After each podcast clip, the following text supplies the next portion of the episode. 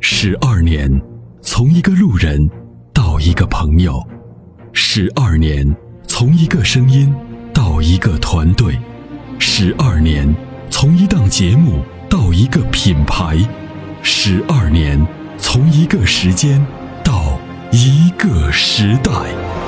参谋长说：“车十二年，十二年的坚守，十二年的陪伴，积累、超越、突破、实现，十二年，感谢有你一路相伴，十二年不惧不退，携手并肩，初心不改，砥砺前行。”参谋长说：“车，再出发。”再出发。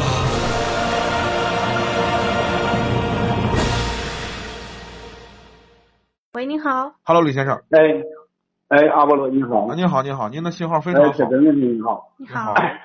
哎， 我我想咨询一个问题，嗯，请讲。那个想买个新车家用，完了代步，对嗯，看了这个福特福克斯，就是感感觉这车吧，就是有点小了一点，完了那个不知道它的网友都说它油耗比较高，嗯，完了呢还不知道它的变速箱啊还有没有其他的毛病，想咨询一下啊阿波罗了，你这个这个问题问我就问对了。嗯，第一个呢，您可能是听我们节目时间不长，是不是？呃，听了一段，嗯，听了一段，肯定不长。如果听我们时间长的，超过一年的，你绝对不会再问这个车了。啊，每年呢，我们在全我们在三月十五号的时候，我们都会举办一个叫“问题车展”，这是我们节目的一直以来做的一个最重要的一个节目，呃，做不是节目了，一个一个一个活动吧啊。呃，从这个活动的规模来说，我们全国排第二，就是这个这个影响力啊，在全国媒体里头，我们全国排第二。呃，每一年呢，我要为什么讲这个事儿呢？每一年哈，福克斯为代表的福特车，在这个问题车上，就是问题车展，就是质量差的车啊，啊不是排第一就是排第二啊啊。主要原因是什么呢？福特的车呢，油耗大是这个公认的，就是大家都知道福特福特车整体的油耗都不太低啊，除了一些小排量的一些涡轮增压的车型以外，基本上油耗还行。但是对于它的一些车型，主要的一些包括现在的福睿斯，油耗都不不是特别低啊。福克斯呢，这个车呢，第一它断轴，第二呢油耗高，第三呢质量不是很好，然后双离合呢抖动的厉害，顿挫抖动。啊啊，然后包括它的车内的这个污染也是不太小的，所以呢，这个车呢我们是坚决不推荐的啊，它在长期霸占在我们的这个投诉榜的前几位。啊，这种情况。是的，哎，哎，那个，那铁铁锤老师，你你不是啊，阿波罗老师啊，嗯你再给、你看看那个那个传奇 GS 四啊，那个除了是安全性方面不是太高，那投诉率挺高嘛，那个啊，另外它还有没有其他的毛病啊？这个车啊，投诉率说实话不算高啊。呃，之前呢就是这个双离合我们不推荐，但是出后面出了这个 1.5T 的 6AT 的这个版本，这个车就是从它的嗯动力看着总也成的是这调个教，哎，这个呃 AT 变速箱的这个平顺度，哎，都是可以的，我觉得都达到了合资车的水准啊。呃，这个车呢，自从出了那个事故以外呢，以后呢，就全国爆出了各个地方，因为我们有一个全国的媒体联盟啊，所以这个事故出来了以后呢，就爆出了很多我们在全国一些媒体朋友那儿收集到的有关传祺 GS 的一些故障啊、不是故障，事故，也都相对来说有一些事故也比较惨烈哦，所以我们有理由相信这个车的安全性呢不是特别好。嗯、所以呢，暂时呢现在是不推荐的。但是说你这个车啊，如果你不在乎安全，那这个车 那就可以。但是安全，你觉得你觉得不重要吗？当然重要了。对，就是所以我我，但是我觉得他这个，你说这个安全性，是不是他的他是不是出的很大的事故，完了才出现什么那腰斩呐、这种情况？我跟你讲啊， 当时这个事故啊，每小时当时则交交警出的那个认定书的时候，它的每小时才六十多公里，撞到一个水泥墩子上，车车就肢解了，六十多公里啊是的什么概念？速度不是很快。对啊嗯，我记着好像是六十多公里是多少公里？你记你可以翻一翻那个啊，就是我记得时速不高，因为绝绝对没有上百，对，就是如果是这么一种撞法的话，就能把车给撞肢解了。我是觉得这个真的是很操心这个这个这个这个安全性。那就那就那就把我我们想象一下，如果把这个把这个水泥墩子换成一辆车从侧面撞过来，斜侧面撞过来，有也有可能可可能可不能是是不是有可能就把这个车撞肢解了？有可能吧？啊有可能。对呀、那如果你你想啊，就我们现在的车基本上轻量化，你看随着这个这个国家对于环保的要求，你看发动机的排量越来越小，车的重量越来越轻，对吧？那么轻在物理上讲，一个重车和一个轻车撞在一块儿，肯定是重车占便宜，毫无疑问，对吧？一一一辆三吨、两吨半的路虎给你撞，跟你这一吨车撞到一块儿，你挨的你肯定是你是吃吃亏的，是毫无疑问的。如果把那个水泥墩换成一个路虎呢？换成一个每小时七十公里撞过来的路虎，如果是六十公里的话，那就就出现腰斩的话，那真就不能考虑。但是对嗯那车吧，有几个方面的优点，一个后配置、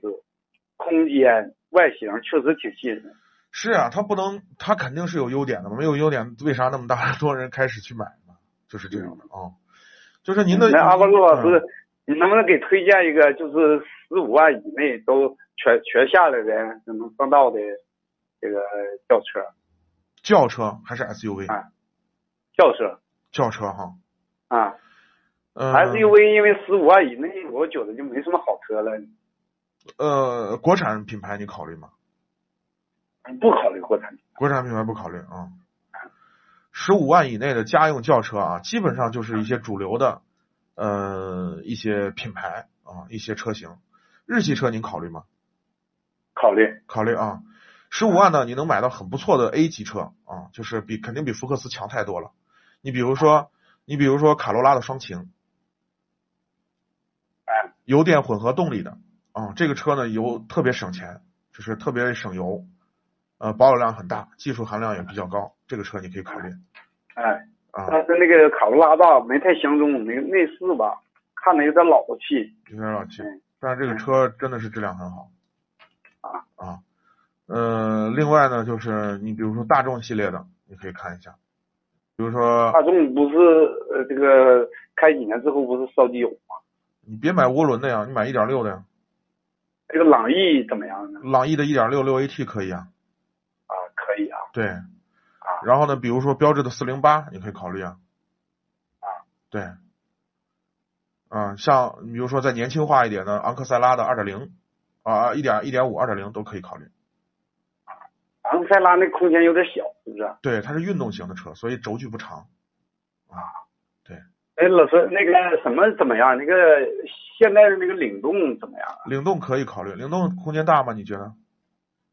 空间不算大，对但是轴空间距轴距两千七吧，也不算小，是不是啊？嗯，还行啊、就是领动可以考虑，啊，它嗯操控性怎么样？还不错，就是比上一代肯定注重一些操控性了。它底盘是不是不太好啊？它底盘是这样，不是不太好，因为它偏向于运动调教了以后呢，它的底盘就会偏硬一点，因为它要考虑到侧向的支撑。就比如说高速过弯的时候，你你你你你像比如说像右拐的时候，那是不是车辆如果车辆车车减震特别软的话，它没有足够的支撑，就会让你觉得这个车侧倾的严重，或者离心力特别大，是吧？那么这个减震如果变硬的话，侧侧向的支撑是好了，操控变好了，但是舒适度会下降。啊，这个是嗯这这个就是矛盾的，你你只能就一头儿。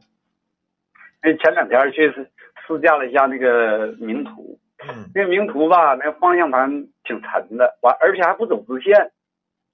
不走直所以线说，不知道领领动不知道没试驾，不知道不走有没有这毛病。不走直线呢，是它这个这个这个这个可能过度的试驾，试驾专员可能给你开啊，或有些客户什么可能开的上台阶儿了什么的，就把它的可能悬挂的参数给可能给变改变了，这个不应该的啊。那个嗯雪雪铁龙的那个西四 L 怎么样？ ，C 四 L 小众车型，就是小众点儿，是不是啊？对这个车不保值，就是后期的不保值，这个车呃还行，要喜欢的话也可以买。啊，就就是 就就是这个车，反正上市了以后就就火了那么可能不到半年，反正然后最后就也也就是它的营销现在法系车啊，整体的这个营销没做好，啊，营营销有问题啊。，对，没做好，这一品直就是品牌价值不是太高了。对，二手车，就是你看，比如说你看上的二手车啊，不是二手车，你看上的这些车，你看它保值好不好，你就你就到二手车的网站上去找一找这个车。你比如说同样年代的，就差不多，比如说都是十五万的车，你可以找一找十五万的车，你看哪个车保值率高，那就说明它在二手车的这个相对来说，它的质量呀、各个方面相对来说会好一点，啊，保有量会大一点。那个比较呃中意那个马自达的呀嗯，CX 杠四，但是那个有点超出预算了。 ，CX 杠四是 SUV 啊，刚才我在问你是轿车还是 SUV。是他那个不是金，他那个是跨界嘛，超一点就超一点，值是值得的。我跟你讲，值得啊。对，因为车这个东西，你又不是快消品，买买了用用上两三个月咱就换，不是这个道理吧？嗯你多上一两万块钱，你能买到一个好的、能开的很久的、质量很靠谱的车，是不是值得？你觉得呢？行对，CX 杠哎四是个不错选择，你要觉得它空间 OK 的话，可以考虑。啊，空间还可以，对，那个身高不是很高，一米七四左右，哎，没问题啊，这个车没问题哈。对你把后前排呢？后排那空后间排稍微有点局促，因为它是昂克赛拉的底盘。啊，啊，你要觉得它能行，那昂克赛拉也行。它它可比那个昂克赛拉是不是贵很多呀？是贵一些，没贵很多。两万左右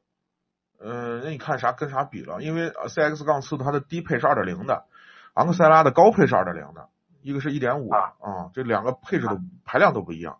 我如果，X 杠四那个二点零的那动力够不够用？够用，绝对够用。这个发动机表现动力表现很好啊，嗯，行，嗯好，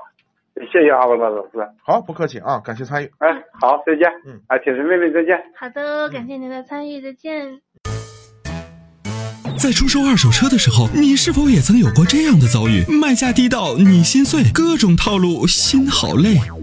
参谋长说车推出二手车帮卖服务，一对一上门检测评估，全国竞拍，坐等高价，平均一天成交，方便快捷，全程免费，交易无忧，为您实现合理范围内的利益最大化。详情关注参谋长说车车友俱乐部下方按钮，选择二手车帮卖，或直接回复二手车即可。